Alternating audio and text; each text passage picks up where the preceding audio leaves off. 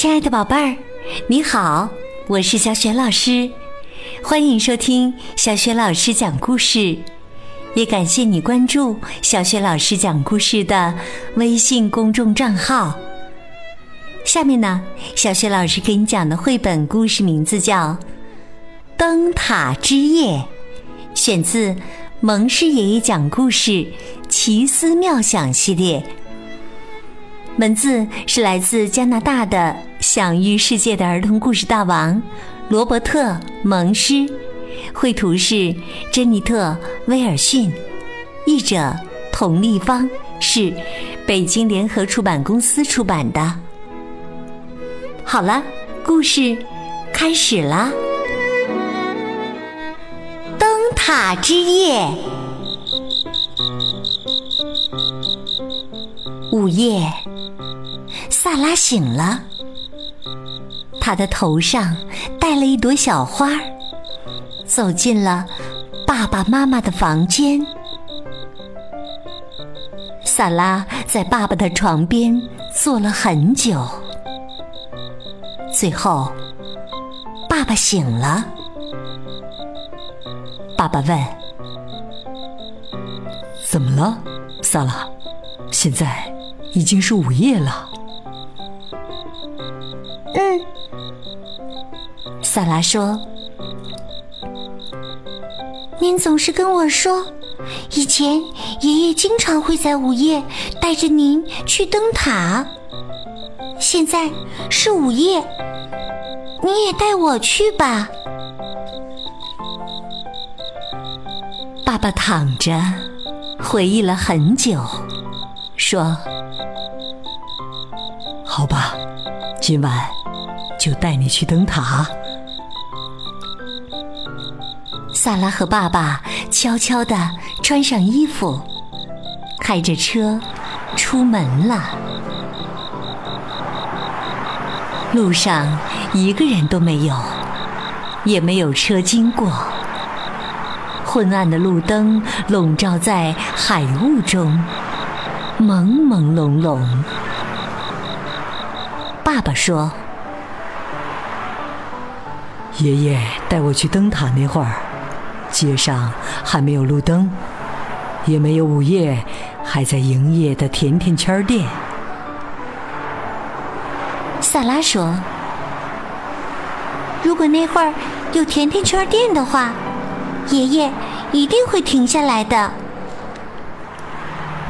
爸爸说：“是的，爷爷会的。”爸爸停下车，两人在甜甜圈店里买了一袋儿蜂糖甜甜圈和一些咖啡。他们是店里唯一的顾客。爸爸说：“爸爸小的时候，爷爷常常会给爸爸喝咖啡。爸爸一直都觉得咖啡太难喝了。”萨拉和爸爸为了纪念爷爷，都喝了一些咖啡。爸爸觉得味道还不错，萨拉却觉得太难喝了。爸爸开着车驶出了小镇，来到了通向灯塔的小路上。爸爸说。过去，爷爷总是说，应该从这条路走着去灯塔。萨拉说：“好啊。”萨拉和爸爸从车上下来，穿过海雾，向灯塔走去。他们在海边的悬崖上坐了下来。聆听海浪拍打岩石的声音。萨拉吃着甜甜圈儿，爸爸喝着咖啡。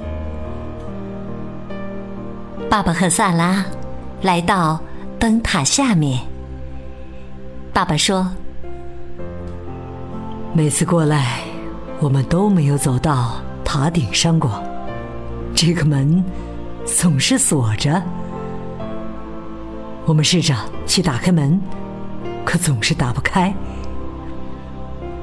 萨拉说：“我去试一试。”萨拉走过去，试着拧门把手，结果门打开了。萨拉和爸爸愣在那里，看着敞开的灯塔门口。萨拉问：“现在该怎么做呢？”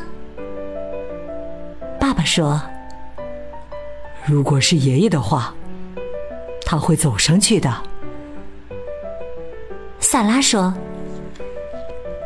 那我们也上去吧。”他们沿着螺旋楼梯向塔顶走去，走了一圈儿，一圈儿，又一圈儿。最后，萨拉和爸爸站在了灯塔顶上，亮着的大灯前面。哇，这里什么都能看见。萨拉说。爷爷能看到我吗？爸爸说：“我不知道。”萨拉问：“爷爷能听到我说话吗？”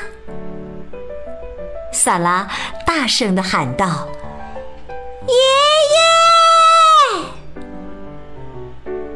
萨拉和爸爸静静的等待着。爸爸说：“爷爷，他不会回答的。”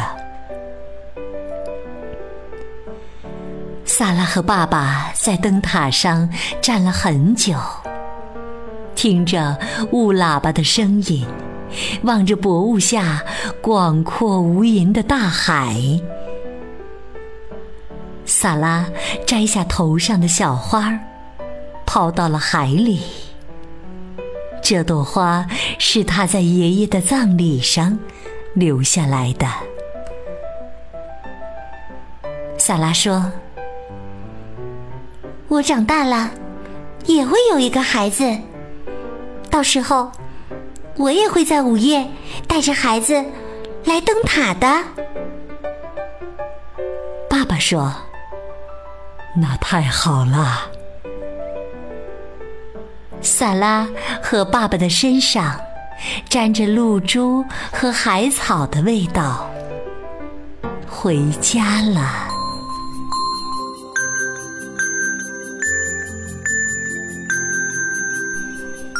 亲爱的宝贝儿，刚刚你听到的是小学老师为你讲的绘本故事《灯塔之夜》，选自蒙师爷爷讲故事。奇思妙想系列绘本，宝贝儿，你还记得故事当中，萨拉和爸爸在这个奇妙的夜晚是以怎样的方式纪念爷爷的呢？如果你知道问题的答案，欢迎你通过微信告诉小雪老师和其他的小伙伴儿。小雪老师的微信公众号是“小雪老师”。讲故事，欢迎宝宝、宝妈和宝贝来关注微信平台上。不仅有小雪老师每天更新的故事，同时呢，也有小学语文课文的朗读和小学老师的原创教育文章。如果喜欢，别忘了随手转发，或者在微信平台页面底部留言点赞。我的个人微信号也在微信平台页面当中，可以添加我为微信好朋友。好啦，我们微信上见。